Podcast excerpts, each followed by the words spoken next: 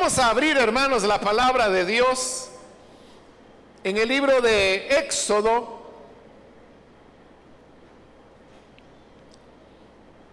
El capítulo número 30. Los días miércoles hemos venido estudiando el libro de Éxodo y hemos ido avanzando. Y así es como hoy hemos llegado al capítulo 30, donde vamos a leer el pasaje que corresponde para esta oportunidad. Si lo tiene listo, dice Éxodo capítulo 30 del versículo 17 en adelante. El Señor habló con Moisés y le dijo, haz un lavamanos de bronce con un pedestal también de bronce y colócalo entre la tienda de reunión y el altar. Échale agua, pues con ella deben lavarse Aarón y sus hijos las manos y los pies. Siempre que entren en la tienda de reunión o cuando se acerquen al altar y presenten al Señor alguna ofrenda, deberán lavarse con agua las manos y los pies para que no mueran. Esta será una ley perpetua para Aarón y sus descendientes por todas las generaciones. El Señor habló con Moisés y le dijo, toma las siguientes especias finas, 6 kilos de mirra líquida, 3 kilos de canela aromática, 3 kilos de caña aromática, 6 kilos de casia y 4 litros de aceite de oliva, según la tasación oficial del santuario. Con estos ingredientes, harás un aceite, es decir, una mezcla aromática como la de los fabricantes de perfumes. Este será el aceite de la unción sagrada. Con él deberás ungir la tienda de reunión, el arca del pacto, la mesa y todos sus utensilios, el candelabro y sus accesorios, el altar del incienso, el altar de los holocaustos y todos sus utensilios y el lavamanos con su pedestal. De este modo los consagrarás y serán objetos santísimos. Cualquier cosa que toque esos objetos quedará también consagrada unge a Aarón y a sus hijos y conságralos para que me sirvan como sacerdotes. A los israelitas les darás las siguientes instrucciones. De aquí en adelante, este será mi aceite de la unción sagrada no lo derramen sobre el cuerpo de cualquier hombre, ni preparen otro aceite con la misma fórmula. Es un aceite sagrado y así deberán considerarlo. Cualquiera que haga un perfume como este y cualquiera que unja con él a alguien que no sea sacerdote, será eliminado de su pueblo. El Señor le dijo a Moisés, toma una misma cantidad de resina, ámbar, gálbano e incienso puro y mezcla todo esto para hacer un incienso aromático, como lo hacen los fabricantes de perfumes. Agrégale sal a la mezcla para que sea un incienso puro y sagrado. Muele parte de la mezcla hasta hacerla polvo y colócala en la tienda de reunión frente al altar del pacto, donde yo me reuniré contigo. Este incienso será para ustedes algo muy sagrado y no deberá hacerse ningún otro incienso con la misma fórmula, pues le pertenece al Señor. Ustedes deberán considerarlo como algo sagrado. Quien haga otro incienso parecido para disfrutar de su fragancia, será eliminado de su pueblo. Hasta ahí dejamos la lectura. Pueden tomar sus asientos, por favor.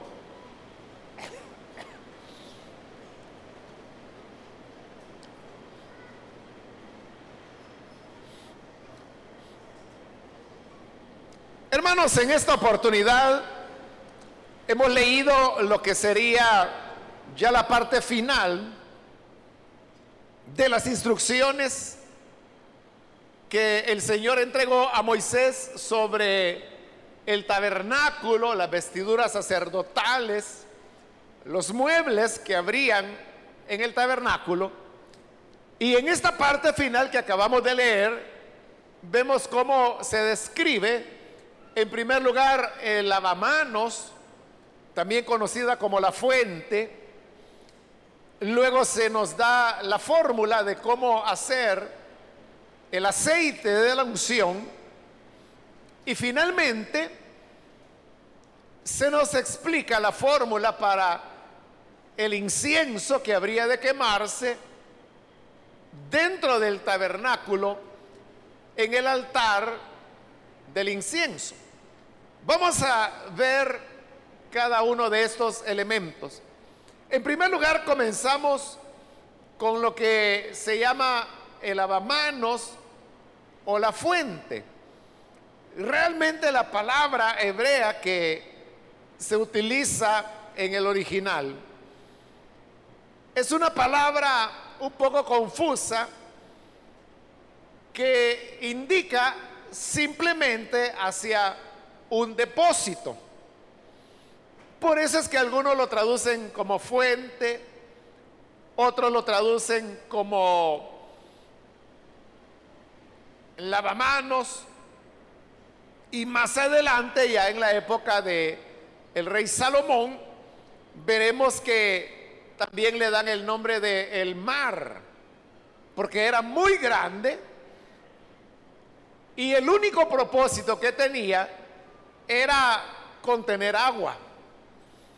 En otras palabras, era un depósito de agua, una especie de pila, podríamos decir, con la salvedad que todo, todo él estaba hecho de bronce.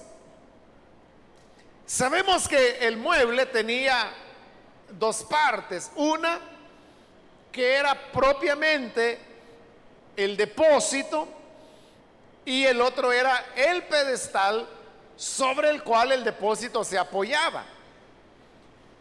Todo, tanto el depósito como el pedestal, eran hechos de bronce. Y ya hemos visto, hermanos, en artículos o muebles anteriores, que el bronce es un símbolo del juicio, de el precio que el Hijo de Dios tuvo que pagar para que nosotros hoy podamos tener el perdón de nuestros pecados.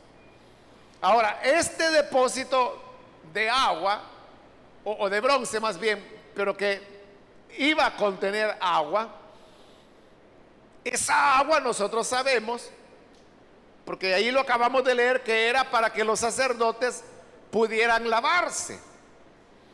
Y el lavarse con agua, por el Nuevo Testamento nosotros sabemos que indica hacia la purificación del creyente. Pero entonces vea, el depósito era de bronce. Y este depósito contenía el agua para purificarse. Entonces, el bronce, ya dijimos, habla del sacrificio del Señor Jesús. En otras palabras, el lavamanos o fuente de lo que nos está hablando es que gracias al sacrificio del Señor Jesús, es que nosotros hoy tenemos acceso a la purificación porque ese bronce o ese sacrificio es el que contiene el agua por el cual el creyente se santifica o se purifica. Es interesante, hermanos, que a diferencia de los demás muebles, acá no se nos da medidas que debería tener el lavamanos, no se nos da la hechura, no se nos describe. En todo lo anterior, todos los muebles, usted sabe que Dios ha dado instrucciones muy precisas, muy detalladas de cada mueble, la longitud, la altura, la anchura, que si llevaba anillos, que si llevaba cuernos, varas, que si llevaba molduras, o sea, todo, todo estaba muy especificado. Pero resulta que al llegar a lavamanos, no sabemos cuál era el diseño. No sabemos cuál era la capacidad de agua que podía contener. No sabemos la altura. No sabemos si era cuadrado, no sabemos si era redondo. Siglos después, cuando Salomón construye ya el templo para el Señor, él sí hace lo que se le va a dar el nombre de el mar, que era el mismo depósito, hecho de bronce. Y en el caso de Salomón, allí sí se da las medidas, el diseño que tenía y la cantidad de agua que podía contener, que era una cantidad grande. Por eso es que se le llamaba el mar porque era un mar de agua que este depósito tenía. Pero esas medidas y ese diseño y esa capacidad corresponde al lavamanos gigante, voy a decir, que Salomón siglos después de esto habría de hacer. Pero acá, hermanos, no sabemos, como digo, las dimensiones. Y algunos en ello ven como un mensaje de la palabra de Dios, porque como no se dan las medidas, no hay medidas de lavacro o, o lavamanos, entonces algunos han dicho es porque la gracia perdonadora de Dios también es sin medida. Y que eso es lo que se quería reflejar. Que no hay un límite, no hay una medida para la gracia del Señor que nos santifica día a día. Pero bien, sea así o no, el hecho es que el agua que este depósito tenía, ahí lo dice en dos ocasiones, servía para que los sacerdotes pudieran lavarse las manos y los pies. Cada vez que ellos entraban, porque también ahí se nos explica que el lavamanos se encontraba entre la tienda de reunión y el altar. Es decir, que si uno entraba al atrio del templo, lo primero que se encontraba era el depósito con agua. Este lavamanos del que estamos hablando.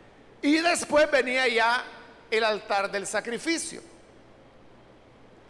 Entonces, lo primero que tenían que hacer Aarón, sus hijos y los demás sacerdotes, al entrar al santuario del Señor, era lavarse las manos y los pies. Hay una diferencia entre bañarse por completo y lavarse solamente las manos y los pies. Digo, una diferencia de carácter espiritual, porque es lo que encontramos allá en Juan capítulo 13, cuando el Señor comenzó a lavar los pies de sus apóstoles. Cuando llegó a Pedro, Pedro le dijo, Señor, no me lavará los pies jamás. Porque Pedro sabía que Jesús estaba haciendo la tarea del esclavo. Entonces Jesús le dijo, si no te lavo los pies, entonces no podrás tener comunión conmigo. Cuando Pedro oyó eso, le respondió al Señor, entonces lávame no solamente los pies, sino también las manos y la cabeza, porque yo sí quiero tener comunión contigo. A eso el Señor le respondió, el que ya está limpio, no necesita sino solamente lavarse los pies. Ahí Jesús estaba haciendo una diferencia entre bañarse totalmente y lavarse los pies. Bañarse totalmente es la experiencia del nuevo nacimiento, de la conversión. Porque cuando creemos en Jesús y le recibimos como nuestro Salvador, nuestros pecados son perdonados y quedamos limpios. Y a eso se refería Jesús cuando dijo, el que ya está limpio ya no necesita estarse lavando de nuevo. Solamente lavarse los pies. ¿Por qué solamente los pies? Porque al andar y caminar, las calles no eran pavimentadas y los zapatos tampoco eran cerrados. Era solamente sandalias. en el caminar, las personas se empolvaban y entonces al llegar a casa para que pudieran comer y estar más confortables, les lavaban los pies. Entonces, el lavarse los pies representa, hermanos, aquellas cosas de las cuales nosotros debemos limpiarnos, que nos contaminan en el andar diario de la vida. Usted no necesita estar creyendo en Jesús una y otra y otra vez. No necesita nacer de nuevo tres, cuatro, cinco, ocho veces. Porque el nuevo nacimiento es algo que se experimenta una sola vez en la vida. Sin embargo, ya nacidos de nuevo, todavía vivimos en este planeta, hermanos. Y todavía vivimos en un mundo donde existe el pecado.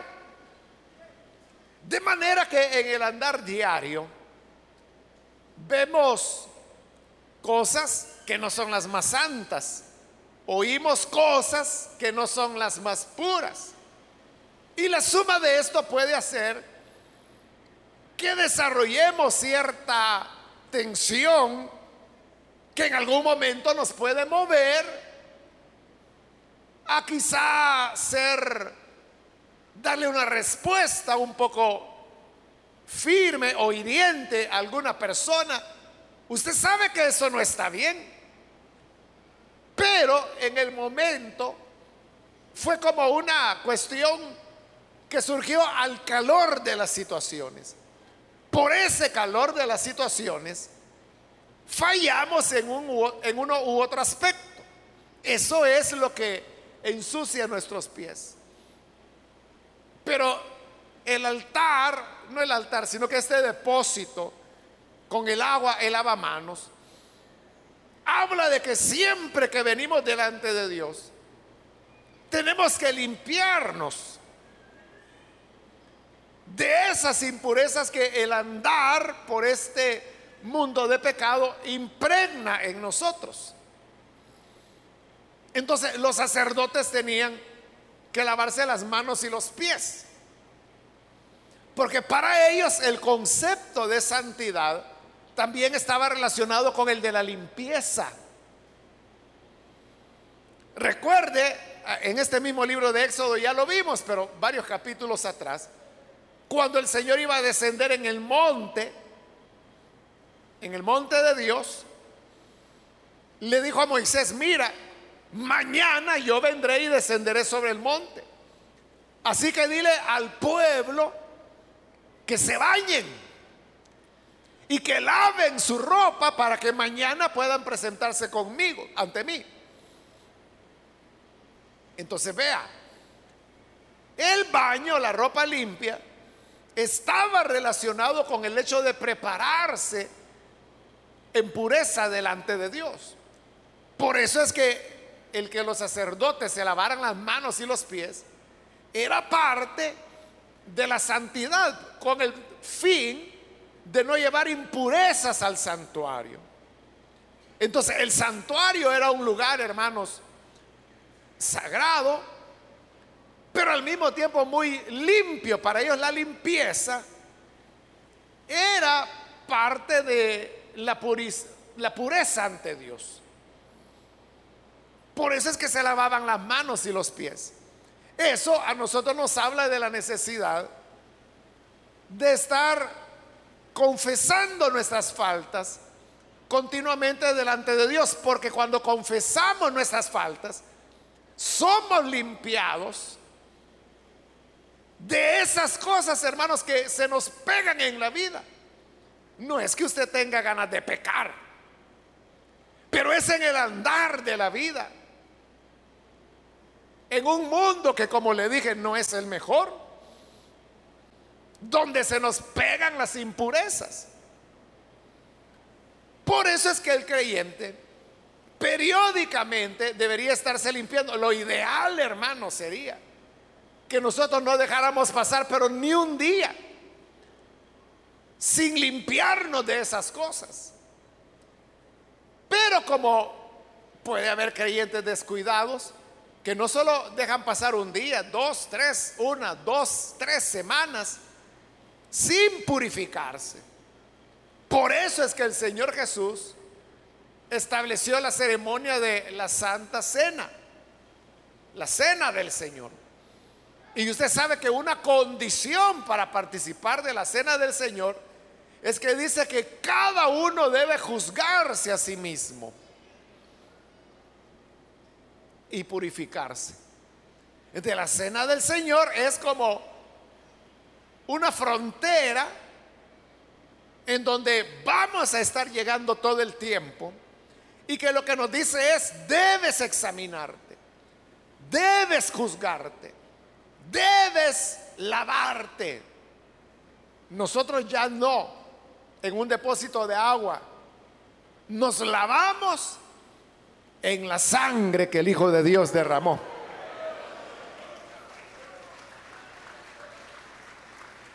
¿Qué pasaría, hermanos? ¿O qué pasa con el creyente que no está limpiándose constantemente del pecado? Yo le diría, ¿qué pasaría si usted no se lavara constantemente los pies o las manos? La, la suciedad se va acumulando.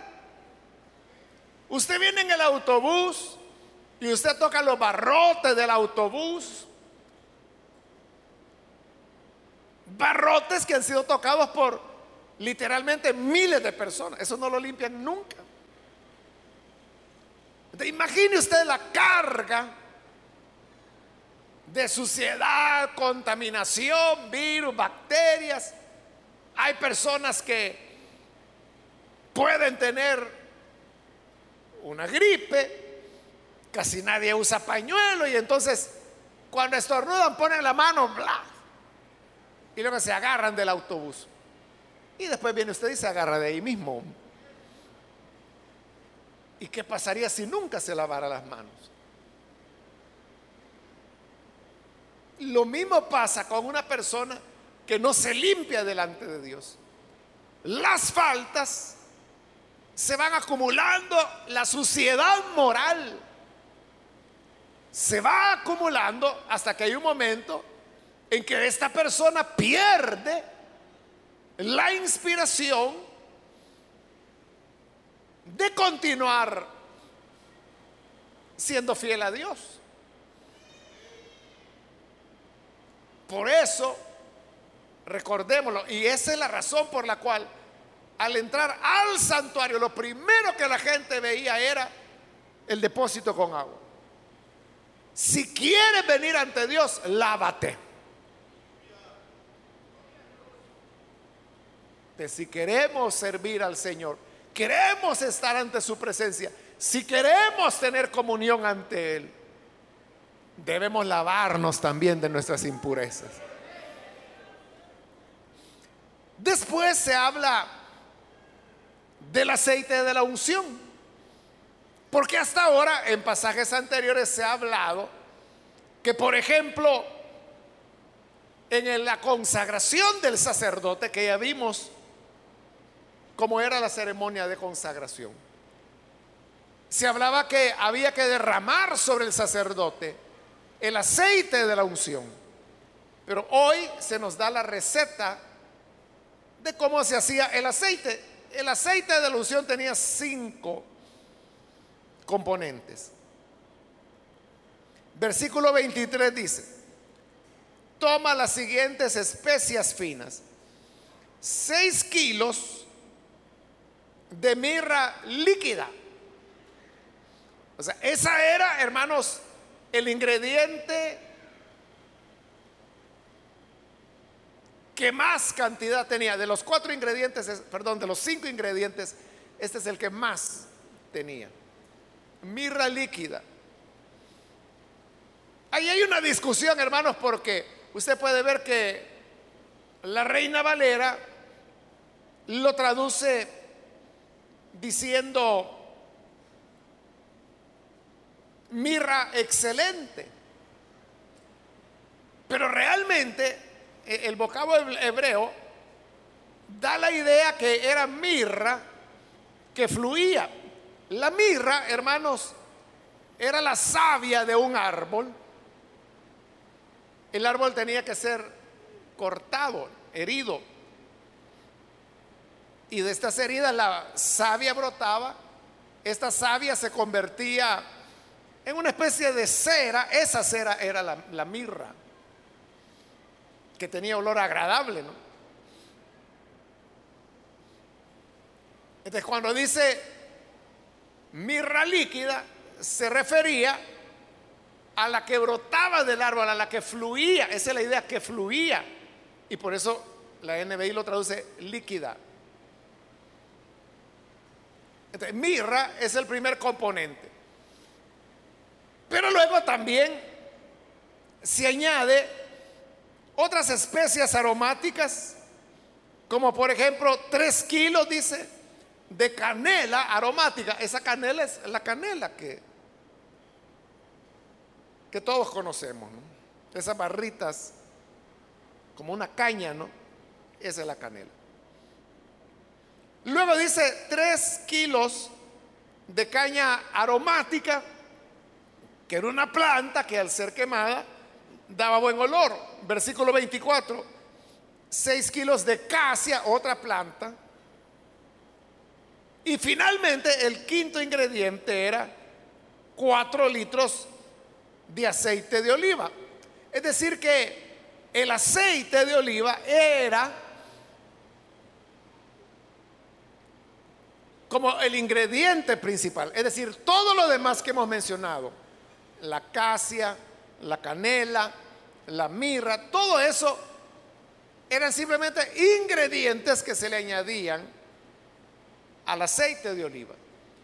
Lo que quedaba al final era un aceite aromático.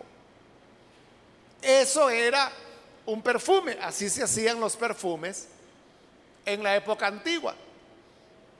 Hoy usted sabe que los perfúmenes están basados en alcohol. O sea, la base es alcohol, al cual le, agregan diversos ingredientes que da como resultado un perfume.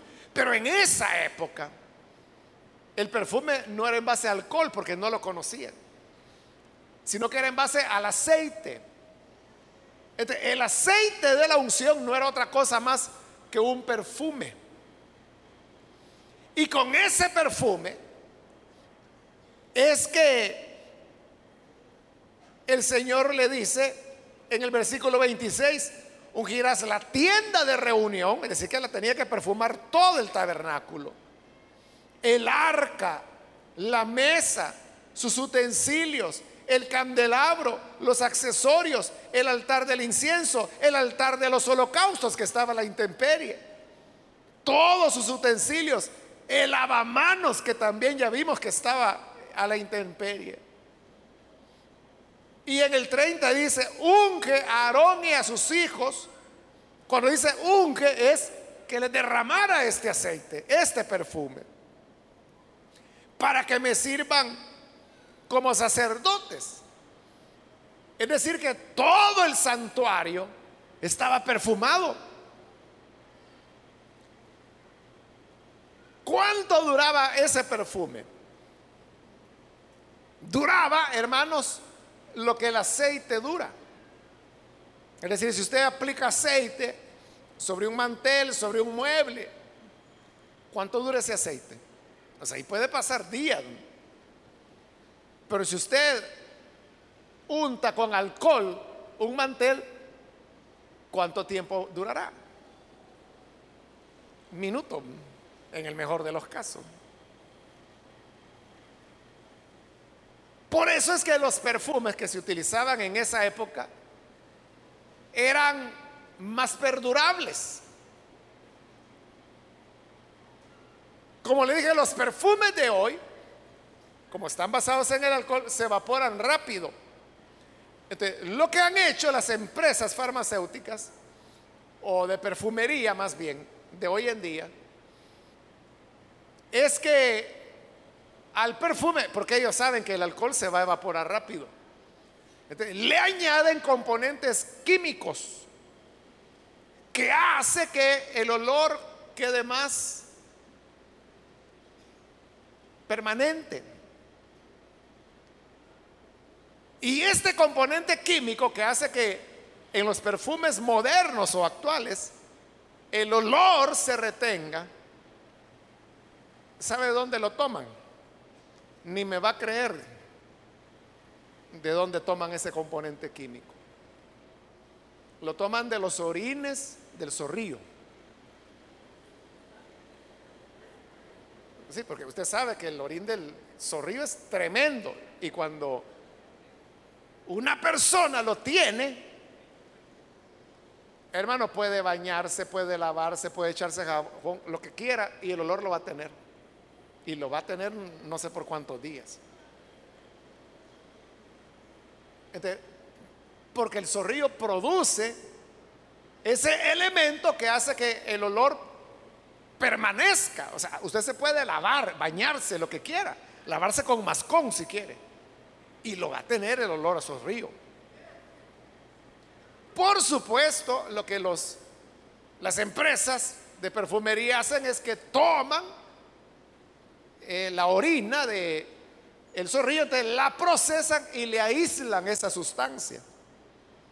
la, separan a través de procesos químicos. Entonces, ya teniendo aislada esa, ese elemento químico que es el que hace que se adhiera el olor, el mal olor del orín del zorrillo, y lo mezclan con el perfume. Entonces, cuando usted dice, es que mire, ese perfume a mí me gusta, porque yo me lo he hecho y pasan dos, tres días y todavía lo siento. Ese es el que lleva más del orín del zorrillo. Por eso es que dura más. Bien, aquí no tenían necesidad del zorrillo, sino que era lo que el aceite duraba. Bueno, lo que le quiero decir con esto es que entrar al santuario, hermano, eso era un deleite. Era un deleite porque todo estaba perfumado. Ahí hicimos la lista. Sí, hasta los muebles, hasta las personas, hasta los sacerdotes. Estaban perfumados y no perfumados como usted se perfuma. Porque cuando usted se perfuma, se echa un poquito de perfume en el dedo, se lo pone aquí, aquí, acá. Ya se perfumó. No, hermano, en el caso del sacerdote, se recuerda del Salmo 133. Mirad cuán agradable es habitar los hermanos unidos. es como el buen óleo, está hablando de este óleo, es como este buen perfume, dice, sobre la cabeza de Aarón que se derrama sobre su barba y hasta el borde de la vestidura, es decir, lo bañaban en aceite. El sacerdote olía, estaba perfumado, pero estaba perfumado todo, todo en el santuario estaba perfumado. Eso habla, hermanos, de cómo para Dios es un olor agradable cuando sus hijos le buscan para adorarle. Cada vez que nos reunimos para adorar al Señor y escuchar su palabra, la gente puede decir, bueno, ahí tienen ese montón de tontos haciendo más ignorantes a los ignorantes. Eso es lo que el mundo en pecado piensa.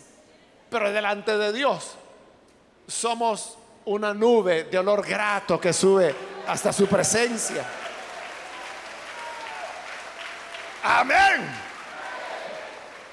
Y cuando Dios percibe olor grato, Él se acerca. Es lo que ocurrió con Noé después del diluvio. Noé ofreció un sacrificio que fue el primero después del diluvio. Y dice que Dios percibió el olor del sacrificio de la carne asada. Entonces, cuando Dios percibió el olor, dice que se acordó de Noé y se acercó y le dijo, Noé, te prometo que nunca más yo vuelvo a enviar un diluvio de aguas. Y aquí está el arco iris, que es la señal de mi promesa. Este es el pacto que hago contigo. Nunca más volverá un diluvio de aguas sobre la tierra. Y Dios cumplió su promesa. Pero eso ocurrió porque Él percibió olor grato.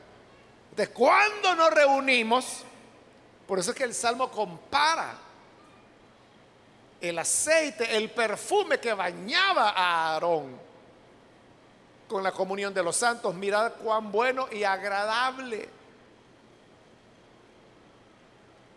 es convivir los hermanos juntos en armonía. De cuando estamos acá, en armonía, alabando y escuchando la palabra de Dios, eso es como el perfume que sube como olor grato a la presencia del Señor. Y ahí es donde el Señor viene y nos visita.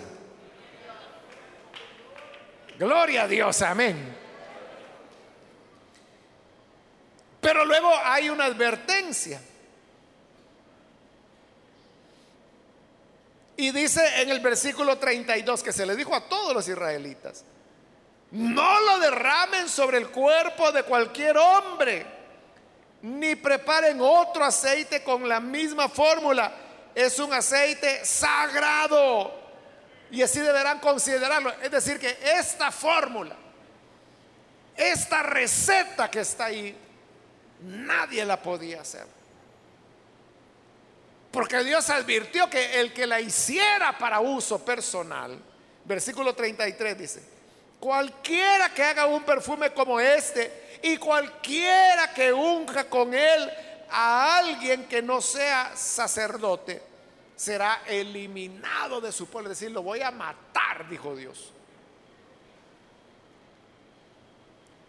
Es decir, que el aceite de la unción era para uso exclusivo del templo y de los sacerdotes. Nadie podía, nadie puede decir, mire, es que a mí me gusta la fragancia, ¿por qué no me vende un bote de ese aceite? Hermano, si se lo aplicaba, él, sin ser sacerdote, dice el Señor, será borrado del pueblo. Será castigado. ¿Por qué? Porque era un perfume muy santo. Muy sagrado, dice. Había que respetar lo que era santo.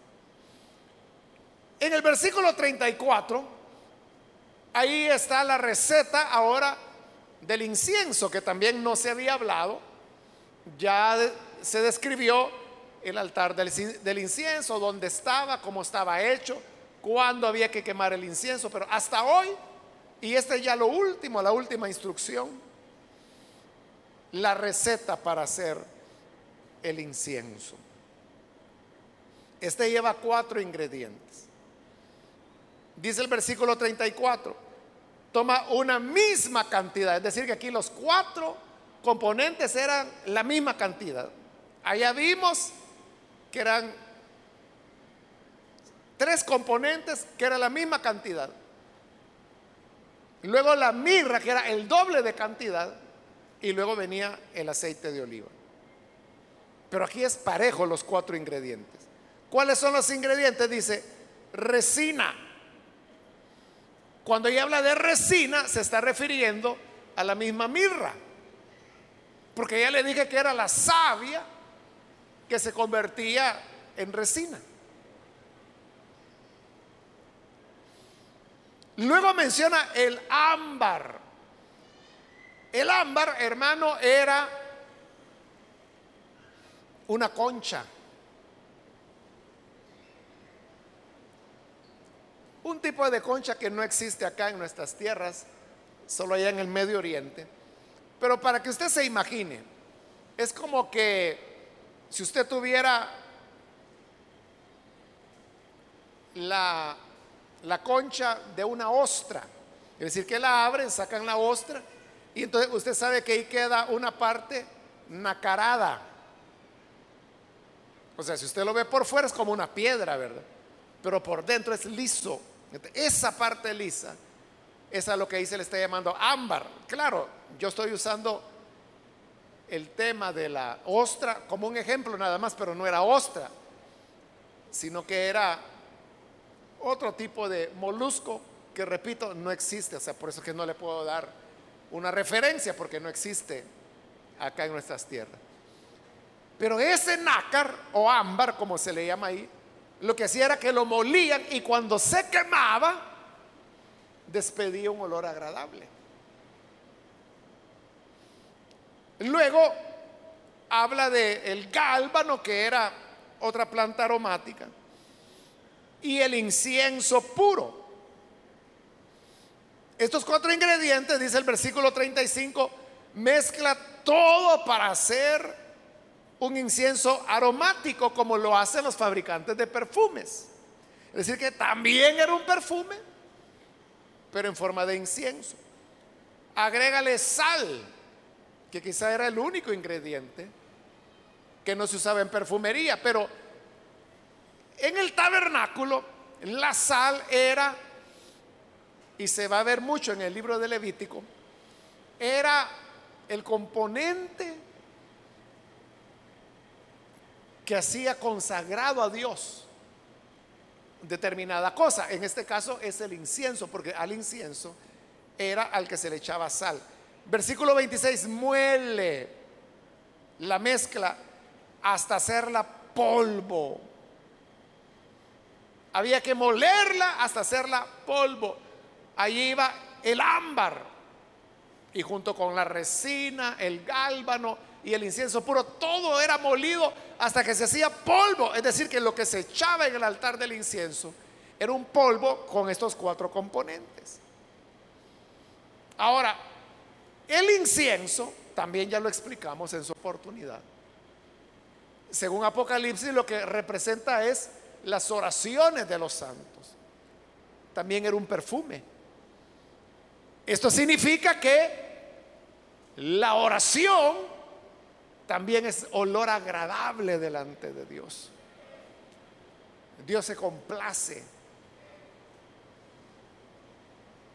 con la oración de sus hijos porque es un incienso que llega hasta Él.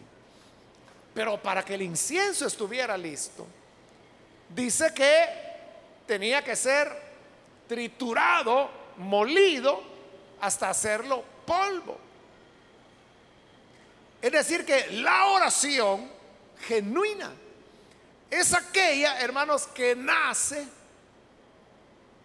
de las molidas que la vida nos da y que nos hacen polvo. Bueno, la mirra misma que se usa tanto en el aceite como en el, en el incienso, habla del sacrificio, del dolor de Cristo. Porque cuando Él estaba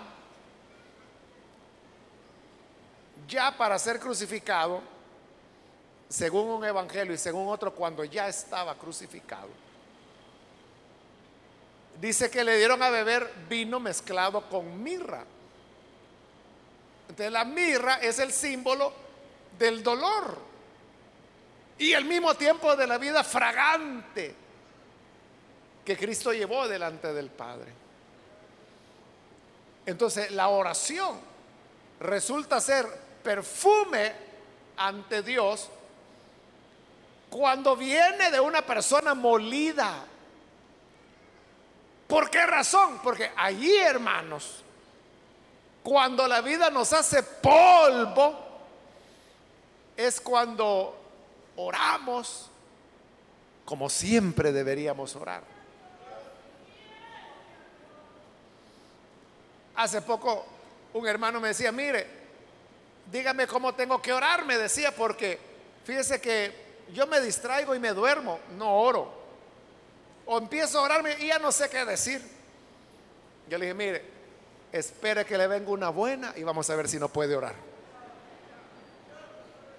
es que uno no le puede decir, mire, para orar, primero pídale esto a Dios, después esto a Dios. No. Lo que necesita es que el diablo le dé una revolcada y una triturada hasta que lo haga polvo y cuando ya esté hecho polvo, vamos a ver si es verdad que no puede orar.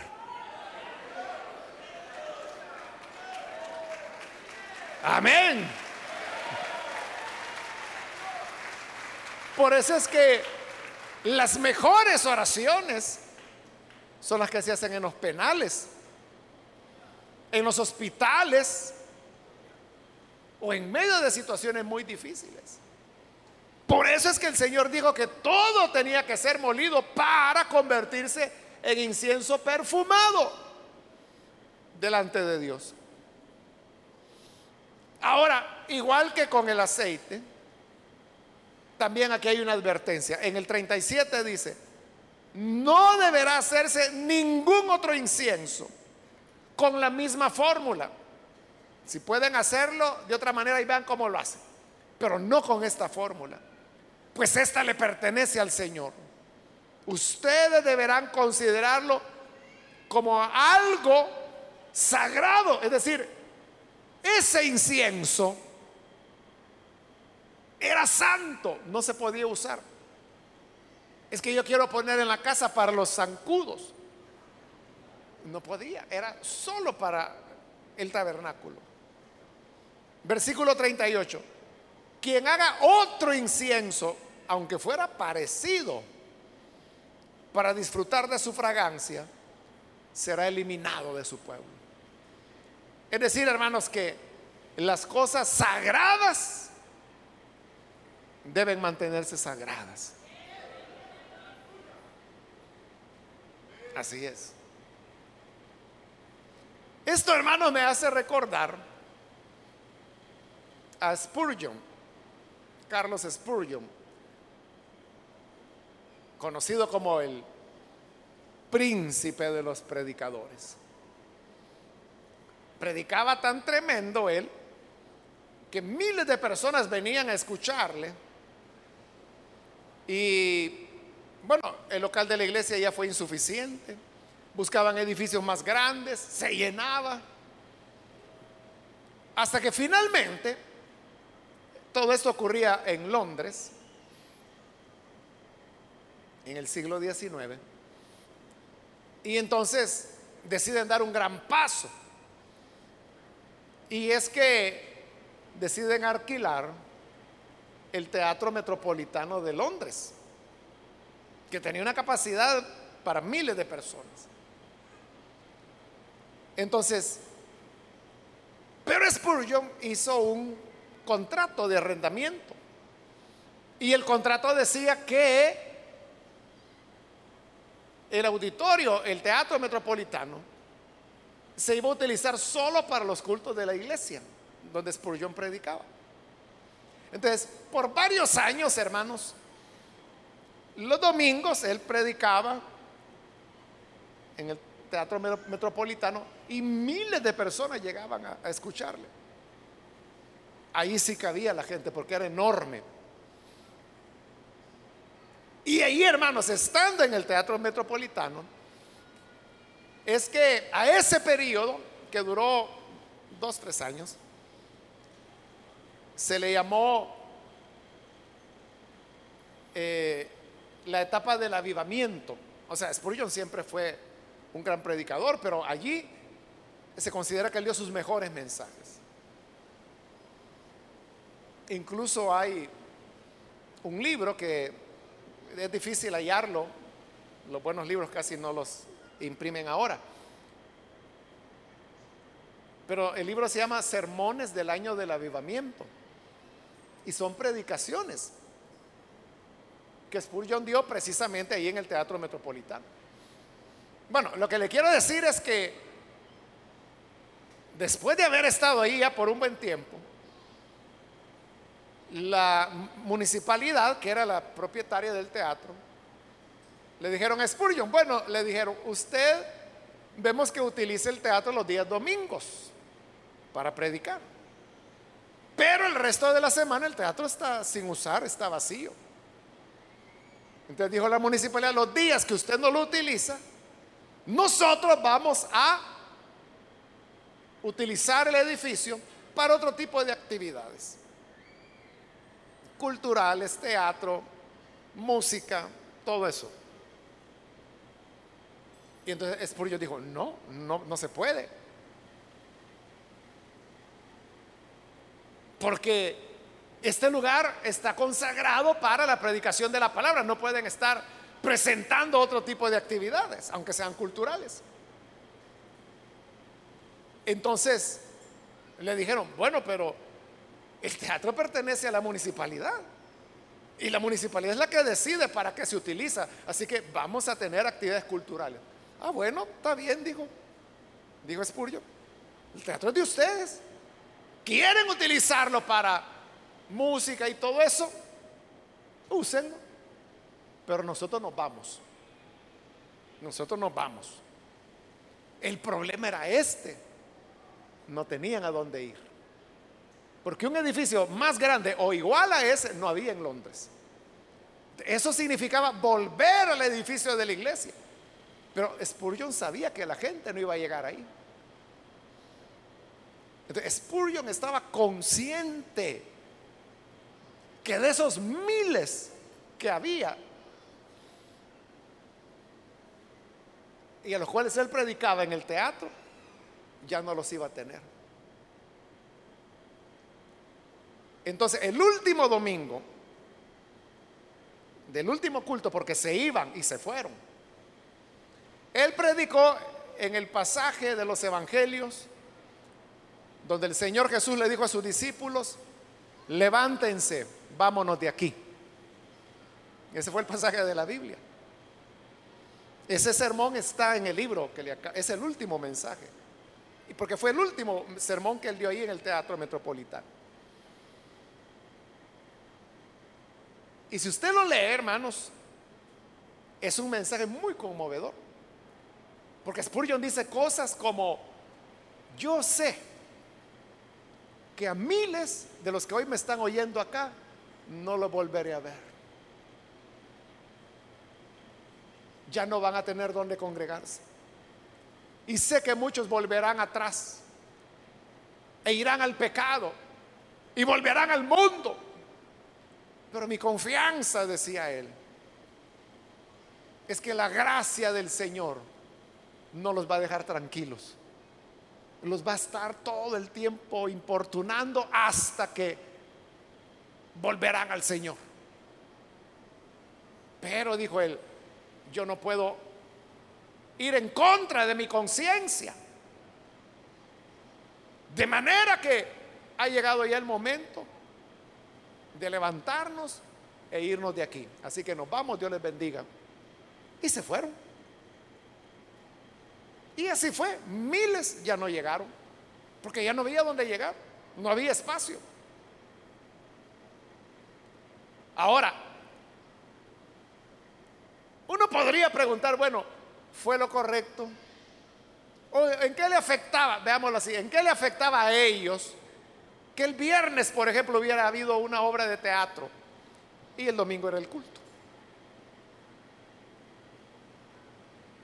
O sea, ¿afecta o no afecta? El punto no es ese, el punto es que para Spurgeon no podía ser.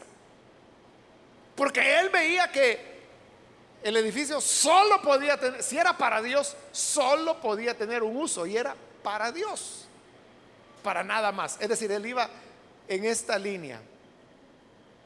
Cuando Dios dijo, del aceite y del incienso, es algo sagrado y no se puede utilizar para otra cosa. Es solamente para el servicio, el tabernáculo y para los sacerdotes. lo que se está enfatizando aquí, hermanos, es la necesidad de la separación. Santidad. Santidad de separación del pecado. Y de hacer las cosas santas, santas. Y lo impuro, impuro. Por eso es que Apocalipsis dice, el que sea santo, santifíquese más. Y el que es impuro, pues revuélquese más en el pecado. Pero cada cosa en su lugar y cada cosa separada de la otra. Entonces, ahí hermanos cerramos el capítulo, pero usted tiene que tener en cuenta entonces que en la vida uno no puede andar de aquí para allá. O estamos con el Señor o estamos en contra de Él. Y para estar a favor de Él, todos los días debemos lavarnos los pies y las manos para gozar de comunión con Él. Es inevitable, es inevitable que usted no se vaya a enfangar o empolvar en un mundo y en una sociedad como en la que hoy vivimos, ¿no?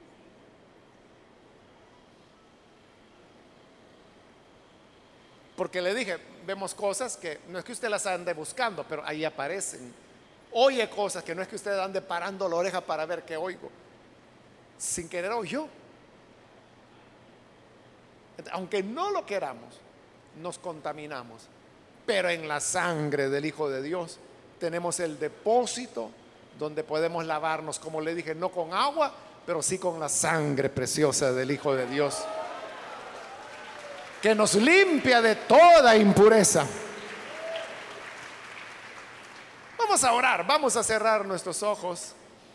Señor, te damos las gracias por las personas que están aquí al frente, como también aquellos que a través de televisión, radio, están uniéndose a esta oración y abriendo sus corazones para recibir el don del perdón, de la santificación, de la pureza que solamente tú puedes dar.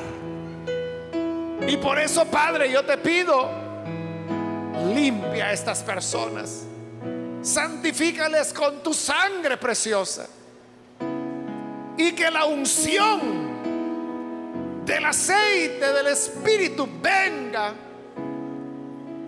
para darles fuerza y poder para mantenerse firmes contra el pecado. Yo les pongo, Señor, ante tu presencia. Haz una obra completa.